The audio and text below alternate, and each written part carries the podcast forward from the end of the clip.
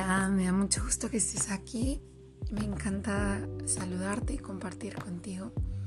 Y bueno, pues te quiero hablar hoy un poquito de lo que es la astrología, que bueno, para mí es una herramienta de autoconocimiento y autoexploración, ya que mm, puedes ver cómo se van alineando los astros y cada uno tiene su significado y hay planetas personales, planetas transpersonales y cada uno tiene características muy para describirnos.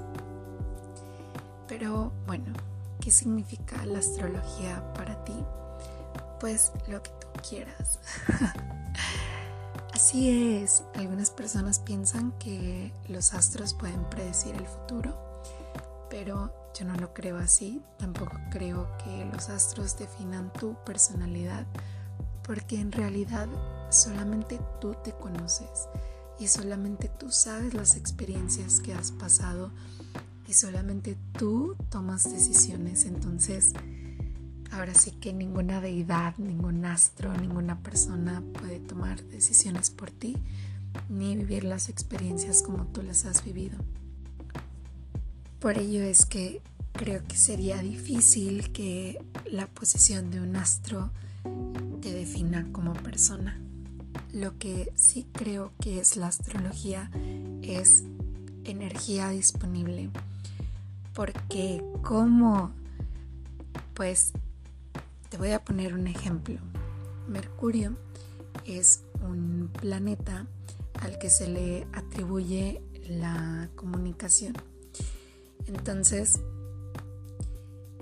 Virgo, que es mi signo, es el signo de el orden, de la pulcritud, de la organización. Entonces, si te digo que Mercurio entra en Virgo, pues la energía disponible, digamos, sería pues organizar las ideas, organizar eh, nuestros pensamientos, eh, hablar con pulcritud, eh, entablar conversaciones para, no sé, limpiar energías, por ejemplo.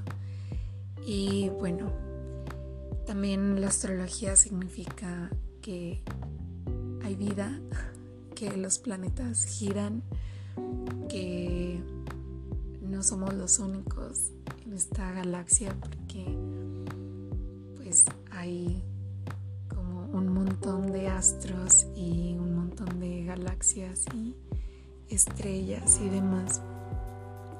Es infinito y es muy vasto y todos nosotros, todas nosotras tenemos algo del universo porque si recordamos cómo fue que se creó la Tierra, que eventualmente generó vida, pues fue por una explosión, ¿no? Entonces todos tenemos algo de, pues, del universo adentro. Entonces, ¿cómo no vamos a estar conectados, conectadas con lo que está fuera de la Tierra? Creo que sería una perspectiva muy chiquitita pensar que no hay nada de influencia del exterior sobre nosotros.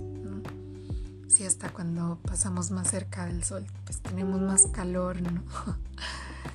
Entonces, pues ya depende de cómo manejemos cada quien esa información, pues va a ser la manera en que nos va a afectar.